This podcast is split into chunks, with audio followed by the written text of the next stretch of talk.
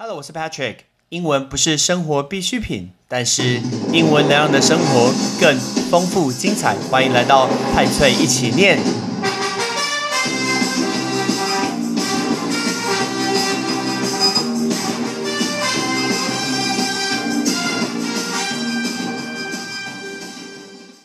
学期来到了尾声，准备进入了暑假，全台湾的学生们刚刚结束了大概一个多月的在家里上课的这种远距教学。那我在网络上看到了一个调查，这个调查其实蛮有意义的。他就在调查一个一个月内，然后他的对象是十六岁以上的民众，然后做调查，完成了大概快三千份的一个问卷。我们想要让大家知道一下，说，哎，我们过去一直想要觉得说，未来这种网络课程，听说对岸叫做网课嘛，那我们是线上课的这种教育。未来会不会取代实体课程呢？我们来分析一下，在过去这一个月，台湾确确实实全台湾的学生都开始面对了这种线上上课，那所带来的东西到底是什么呢？你觉得到底效果是好还是不好呢？在统计的结果上面，大概有百分之六十五的一个家长会觉得说，这个效果真的是非常非常的不好，非常非常不好。那效果比实体课还要好的，大概只有占五趴，所以你看它的比例大概是五趴 vs 百分之六十五趴，所以有五趴的人觉得在家里上课的效果是比较好的，然后呢，在家里上课效果比较差的有百分之六十五趴。那最主要其实就是那个是效率，那个学习的效率叫做 efficiency，啊，这个叫做 efficiency，efficiency。其实为什么是 efficiency 呢？呃，我的听众可能很多，你今天是上班族，你是大学生，大家不太需要做这一件事情。但事实上，效率其实就是一个很重要的一个重点。大家想一下，我们要很平常，很呃，要去做一件事情之前，我们要非常的认真、很专心，吃好早餐，坐在彼此的隔壁，然后看着老师走进来。就算你想睡觉，你还是多多少少觉得啊，拍谁啊，不好意思啊，睡着很丢脸，所以你还是会撑着。可是呢，在家里上课就不一样了。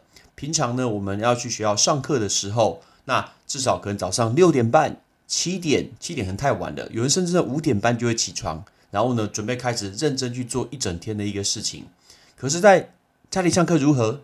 如果是八点十分的课，有一些人可能呢八点九分才起床，然后电脑打开的时候顺便刷个牙，然后把人先登出。那你今天把人呃，你先登录这个你的一个视讯的一个会议。然后你去拿早餐了，你就去上个厕所了，然后就放个人形立牌在那边。因为呢，在台湾上课的模式，基本上你不会开镜头，你也不会开麦克风，根本没有人知道你在哪里。所以呢，到底老师讲了什么东西，其实真的也不知道。这个就是所谓的一个效率的问题。等一下我会站在我的角度来去分析这个效率的东西。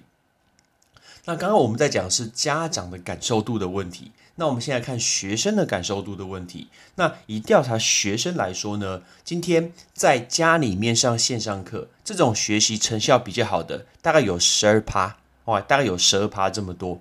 但学习成效是比较差的，大概有百分之五十，有五十趴的同学会觉得说，在家里上课那个学习的成效是非常非常的糟糕。但我看，我去年就有注意到这个报道，就是在讲说，美国经历了这么多个月在家里上课的一个模式，国小的小朋友是最没有办法接受这件事情的。第一个，他们的自制力本来就比较差；第二个，当他缺少与同学之间的互动的时候，那个影响就会很大了。我们来讲一下“互动”这个字，互动叫做 interaction，interaction 就是互动。其实我上线上课也是非常非常吃力，最重要就是同学之间、老师之间的互动减得非常非常的低，这就是所谓的 interaction，right？interaction。那因为我上课模式本来就需要很多的互动，我很喜欢跟同学去做一个问答的一个情况，那我都会丢出一些问题，那这个问题就是所谓的没有固定答案的问题，不是那种 A 跟 B 选一个的问题，我只是问问你的看法。比如说，你觉得支持还是反对？没有所谓的对与错。我很喜欢去问这种问题，同时我也很喜欢同学去分组，因为彼此之间会做一个脑力的激荡，丢出一些东西，这样子才真的有参与。我很不喜欢那种教育，就是老师拼命这样讲，讲的超级超级多，然后同学一直抄，抄这么多根本没有意义。同学一定要记去做动脑的动作。所以呢，一开始对线上上课，我觉得对我来讲是非常非常的吃力。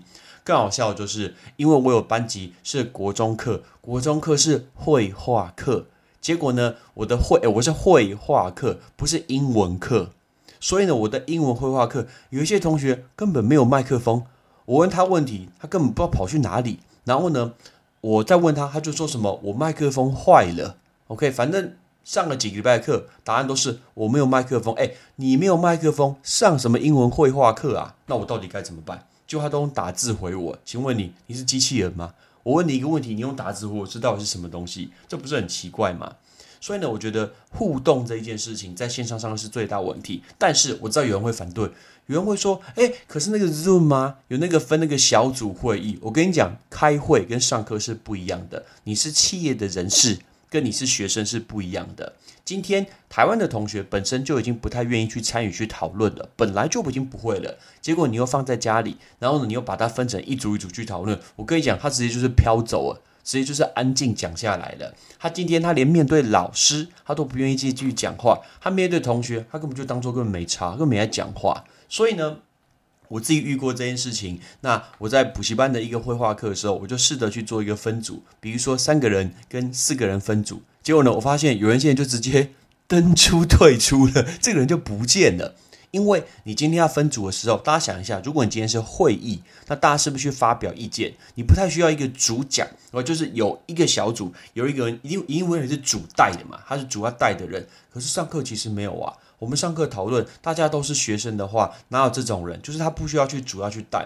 当一个分组他没有去主要带的话，这个小组完全没有任何的效益，就会放在那个地方，大家都不讲话。可是为什么在呃实体上课会比较好呢？因为至少彼此会看到彼此，大家觉得很干，觉得有点尴尬，就说呃，怎么别人都在讲话，然后呢我都没有讲话，有一点丢脸。所以呢，这个呃就会改善会比较多，但是我觉得线上上课这件事情是有一点难去完成的。好，那呃线上学习很大的阻碍有可能是因为它的讯号是很差的。那有百分之四十四，百分之四十四，他勾选的是说在家里因为上课它的讯号品质是不佳的，很能理解吧？如果你的一个网路不是很顺的话，你跟人家讲一句话，然后他讲话就呃一呜，然后就听不太清楚，整个把它连起来，哪里听得到？那排名第二名的，当然就是你所谓的网络是比较慢的，这个其实很像嘛。那再来就是你的自主学习成效其实不好，所以其实所谓的网络啊、讯号啊成效不是很好的话，这个就是很大很大的问题。那不知道你今天在家里面 work from home 或是在家里上课，你是用什么样的一个软体来上课？排名第一名的用最多的是用 Google Meet，有百分之六十四的人是用 Google Meet 来使用。那第二个呢？第二个是用 Microsoft Teams。那 Microsoft Teams 的，我的大学是用这个叫 Microsoft Teams。那大概有二十四趴的人是用 Microsoft Teams 的。那接下来还有用 YouTube 直播是二十三趴。OK，哎，可不可以抖内的？应该不行吧？不抖内的。那再来呢？往下包括 Line 有十五趴。我好奇 Line 到底怎么做这个线上上课？但我比较讶异是 Zoom，Zoom 也是十五趴。我以为 Zoom 会来到更高更高。那后面包括像 Facebook 的直播有四趴，然后像 Skype 有三趴，那这些都有出现。我看到还有 Twitch，Twitch 不是打那个游戏的嘛？OK，我看到这个好笑，就是还有一期直播，靠，他都不穿衣服啊，那一期直播。所以呢，这一些就是大家所所谓用的一些直播的一些软体。那问你哦，男生跟女生，如果你是 Work from Home 的时候，请问哪一个比较会容易被呃小朋友？小孩影响到，当然是女生，因为有时候，比如说女生的话，你要去照顾她，或者是比如说你要去呃煮饭，妈妈是确实是比较辛苦的。所以呢，呃，爸爸妈妈都在家里上班，小朋友也在家里上班，哇，这个其实就辛苦了。但是呢，虽然大家都待在家，你觉得待在家的时候是亲子关系比较好，还是冲突比较好？其实答案应该是冲突是比较好的，没错，大概有百分之三十三的人，他觉得，哎，我整天都待在家里上课，冲突其实会变多，这个是冲突叫 conflict，right？conflict 就是冲突，但是有百分之八趴的人呢，冲突其实是变少的，OK？所以呢，百分之三十二跟百分之八差了四倍的一个概念。其实这个其实大家蛮能理解，对不对？如果你今天跟你的家人二十四小时待在一起，越看越烦呐。其实跟男朋友、女朋友这样，越看越烦，越看越烦，不会永远都带着微笑。但如果你有你自己的一个空间，在你自己的一个书房，做做你自己的事情。然后呢，然后再走出去跟大家聊个天、吃个饭，那感觉其实真的会比较好。这个或许要去做调整。但是有人会说，哎，可是我家里面可能人比较多，我没有办法做到这件事情。但是有一个东西可以教你，你今天呢要练习，把你的话想要讲的东西先放在嘴巴里面，不要讲出来。因为有些人哦，就是屁话太多，废话太多，什么东西都想要讲一点。我在商业周刊里面看到有一个东西叫做海鸥式管理。什么叫做海鸥式管理？大家想一下，海鸥，海鸥这个东西，the seagull，哎，不，抱歉，海鸥这只动物不是这个东西。OK，我我在此跟全世界的海鸥说道歉。那海鸥叫做 seagull，那这个字 seagull 就是海鸥。那以海鸥来说，海鸥是不是在海边这样飞来飞去，然后看到什么地方的东西，然后就飞下去吃一口，然后吃完以后它又跑走了，或者是它飞下去，然后拉个屎大个便，然后呢马上就飞走了。OK，所以这种就是海鸥，很多人其实呢是做这种海鸥式的一个习惯，什么意思呢？他看到别人什么东西，他就跑过去讲一句话，喷了一句话，然后说我表达我的意见，然后马上飞走，又跑到另外一个去，然后跑另外又讲一个东西，然后又放下去。你会发现他从头到尾都在发表意见，但事实上，请问是有建设性的意见，有先听别人讲话，然后问一下别人为什么做这件事情吗？其实没有诶。他都直接只是把把话讲完，然后就飞走了，就像海鸥飞下来吃个东西，然后就飞走了。这个叫做海鸥式管理。每一个人多多少少都会有一点点海鸥式管理的一个倾向，只是有一件非常非常严重，你就会发现他从头到尾一直在讲话，是很吵。那如果你今天有这种倾向的话，你就练习一句话，你想要讲，你讲到嘴边，你就先收起来，你就先观察一下。其实可能过一个小时，你觉得说算了，根本没差。所以有时候不太需要表达自己的意见，去观察一下，或者去呃问一下别人到底为什么做这件事情。比如说一个小朋友今天在上课，然后妈妈飘过去，然后说：“哎，你怎么在看手机？”拜托，你可以想一下，可能你的小朋友是在查那个资料，你不要马上就丢这个话出去。而这种叫做海鸥式的一个管理，所以海鸥叫做 seagull，而这个叫做 seagull。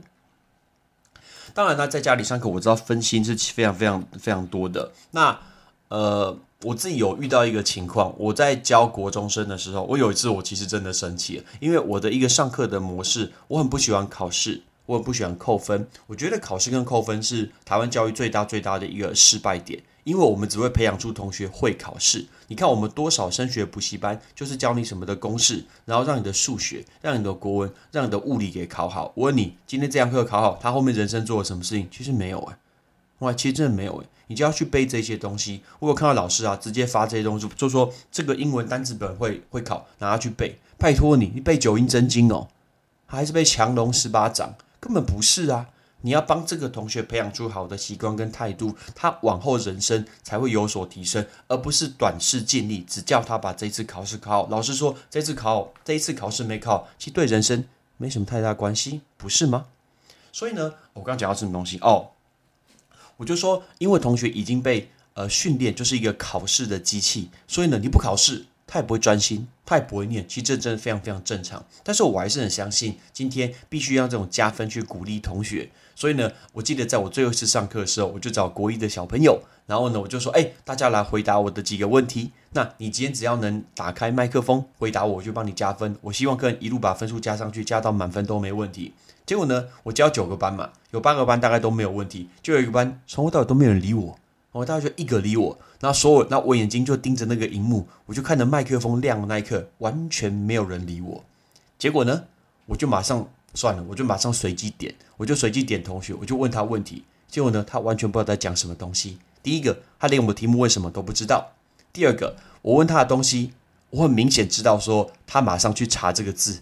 举例来说，我问他一个字叫做，我刚才教完，我说叫做空桥，我说空桥叫做 jetway 跟 jet bridge，结果呢，我就听得到按键盘的声音，比如说给我一叫做 air bridge，很明显，他马上才去查这个字典，所以这个就是所谓的一个叫做分心，叫做 distraction，他根本没有办法专注在看你的一个上课情况下，那请问这个学习效率怎么会高呢？所以这个字分心叫做 distraction，distraction。而且呢，我随机又抽了好几位同学，大部分的人其实根本就不会回答，他根本不知道我在讲什么东西，表示过去的十分钟，甚至过去二十分钟，其实完全我就对墙壁讲话，也没有人在听，这个就是最大最大的问题。那这个该怎么改善呢？我也不知道。那很多我把它放在 Facebook 上面，很多人就说就是考试啦，放弃它啦之类的。可是考试这不就是台湾的教育吗？难道难道？就是因为他要考试，所以他才愿意去听，才要去念吗。但事实上，这个东西不就是吸收新的知识进来嘛？那我觉得这就是一种观念的一个调整。那我上次听到有一个人有讲一个概念，说你觉得是同步教学还是非同步教学比较好？我记得大部分人应该会选同步教学，因为他会直接看到老师，哇同步教学可能会比较好。但是其实我持反对的意见，为什么？如果你今天是教职人员，是教授啊，还是学校老师，你可以想一下，今天一早起来，你知道你要面对根本没有人会理你的一个镜头，然后讲话讲五十分钟，讲四十分钟，请问你第一堂课还可以，你第二堂课还会讲一样的东西吗？相信在台湾所有的一个中学，OK，国小的老师，你绝对同样的课不可能只上一次，对不对？绝对绝对不可能，你一定会上非常非常多次。我问你，非常多次，你能保持这么嗨、这么开心，都讲一样东西，都分享一样的故事吗？应该不太可能。你就会发现，越讲到后面，你想讲的话越少，然后也会觉得死气沉沉，好像在念经，不是吗？所以呢，我个人其实我的想法立场是，你今天应该可以先去用一个影片，把你要录的东西就录一次，我还把它给录起来，然后在录完以后，比如说你今天你要上地理课，那你把这个课呢，你把它。放给你的五个班的同学听，但是不是你放了你就可以放假啊？不是哦，你在放的过程中，你人是不是在旁边？你要随机把它停下来，停下来去做一个补充。你想要额外讲什么东西，或者是你可以随机去抽点，问他说，比如说，二二四号，哎，你觉得这个概念是如何？OK，或者是比如说，呃，你在教数学课的时候，你就随机点一下说，哎，十六号，你可以帮我解释一下这一题到底怎么讲嘛？所以等于说，由你自己的真人搭配你所录制的影片，这样子，我觉得你所发挥到你的一个动力，你的一个热情、活泼，可能会比较好一些。但如果是直播，我讲真的，真的是非常非常非常的糟糕。OK，所以呢，我过去这段时间我上课，我包括用我之前去冰岛做的讲座，然后还有包括我呃教大家机场飞机的一些讲座，然后搭配我中间再去问他们，跟他们讨论，然后或者是给他们看我的讲义上面的单字，这样子互相，我觉得会比较好一些些。OK，不然呢，老师一路这样子念经一整天，真的会发疯啦。OK，所以我比较支持你用所谓的同步搭配非同步的一个学习，我比较支持这件事情。那我上次有看到一个很有趣的人说，因为呃，我从来没有这么讨厌上课过。每天早上起床，我想要面对电脑那样上课，其实尤其是学校，我觉得尤其学校，我真的觉得我从来没有这么痛痛苦过。OK，然后还有提供一些那种老师宅在家里面可以上课的一个十大的技巧，比如说什么，第一个，你在电脑方面旁边放一个乖乖。哎，五香的真的比较好吃哎，五香的比什么奶油椰子真好吃很多，真的是经典。他说放个乖乖，为什么乖乖？因为怕你的网络不顺，电脑宕机，这很重要。再第二个，不要只出一张嘴，哎，很难呢。请问你一个人跟电脑上课不出一张嘴，是找谁出嘴？找你旁边的狗哦。还是找我们家小朋友来哭一下，因为老师多多少讲话讲很多，然后呢，因为你当你没有回应的时候，你就一直讲，一直讲，一直讲，很难这样停下去。所以呢，你要去换一下时间，比如说讲十分钟休息三分钟，讲十分钟休息五分钟，说我们大家去喝个饮料，我们大家去吃个零食。诶，那另外一个秘籍三，秘籍三就是二分之一就够。为什么二分之一就够？因为事实上线上上课的效率其实非常非常慢。这件事情我就放在补习班来说。补习班呢，那补习班我觉得我线上上课是 OK 的，OK，除了绘画课，但是都讲多一课啊，其他课我都 OK。因为我很习惯讲 Podcast 啊，那本身就是我一直在讲。那因为在线上上课的时候，那比如说我要分享荧幕，那分享一些讲义，事实上本来就会耽误到一些时间。所以呢，你不要把原本的东西想要全部拿出来讲，OK？你能讲到二分之一，那甚至效率放慢一点点，或许就会比较好。那再来，它的下一个就是所谓的骇客任务。什么叫骇客任务？骇客任务是跟网络相关的东西。那其实这个时候，你反而可以多利用你原本在家里面给的呃去实体上课没有办法显示的东西。举例来说，像我在上多一课的时候。那我讲了什么东西？比如说像我就有分享，我从埃及带回来的金字塔，我从呃南非带回来的一个鸵鸟蛋，我从杜拜带回来的帆船饭店或者是哈利法塔给大家看。那比如说我昨天刚好讲到非洲，我就去拿我去非洲的扑克牌，那上面就会写所谓的非洲五霸，刚好教大家上面五种的一个英文的呃哪五种动物的一个单字。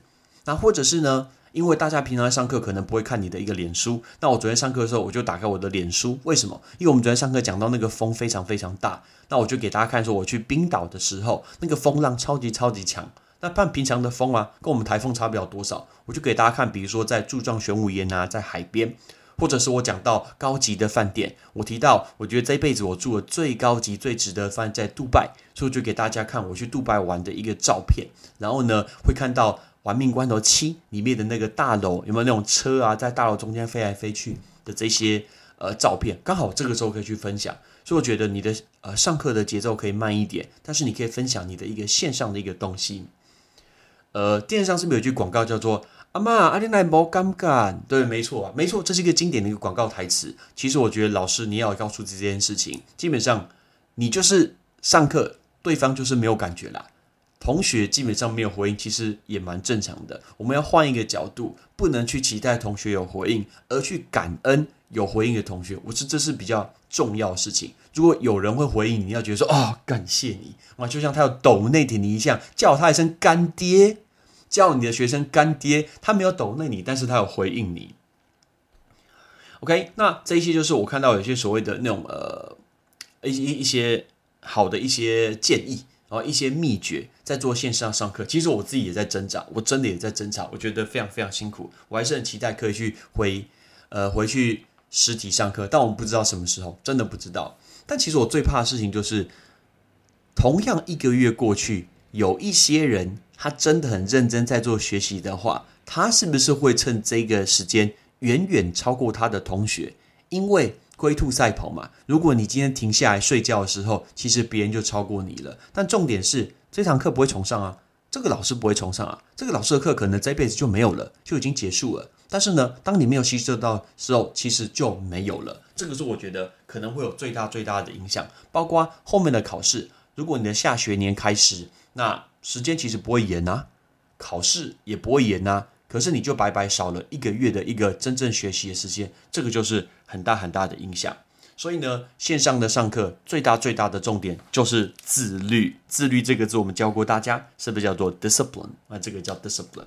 OK，所以我们跟大家分享这几个，我觉得呃，在过去一整个月，全台湾的学生都是经历这个线上教育的情况下，告诉大家的一个结果。我很希望你可以不要做到这件事情，真的是很累。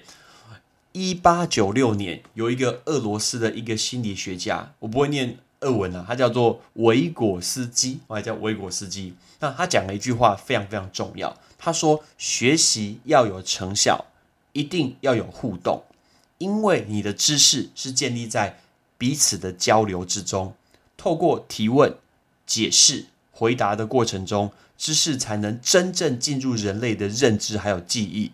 如果没有任何互动的话，”学习效果是非常非常糟糕的，这不就是台湾的一个教育吗？台湾的教育就非常非常的没有这个互动，所以像网络教学啊，其实为了有效果，那最重要就是老师跟学生他今天及时上课。可是问题是，老师学生及时上课的时候，你到底有没有办法互动呢？台湾的课程通常一个班都非常非常多人，当学生人数这么多的时候，你到底该怎么做交流呢？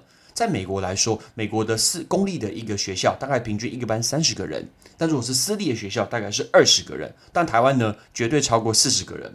我记得还好，不是我以前在呃念国高中的时候，一个班六十四个人，八跟八，八乘八这么多人，那这种师生比例其实是做不到的，我真的蛮难做到。但是呢，如果你今天听的是学生的话，你一定要记得愿意主动讲话、回应，甚至你下线。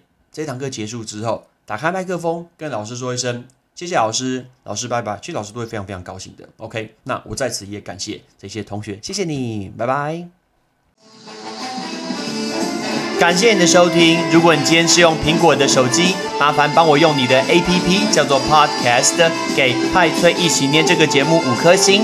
或者是在底下可以留言分享一下你想听的一个内容，想提出的问题，对本节目的一个建议，Patrick 一篇一篇都一定会看。还有帮我把这个节目分享出去给你的亲朋好友，让更多人可以一起听到有趣学英文的一个方式。OK，I'm Patrick，拜拜。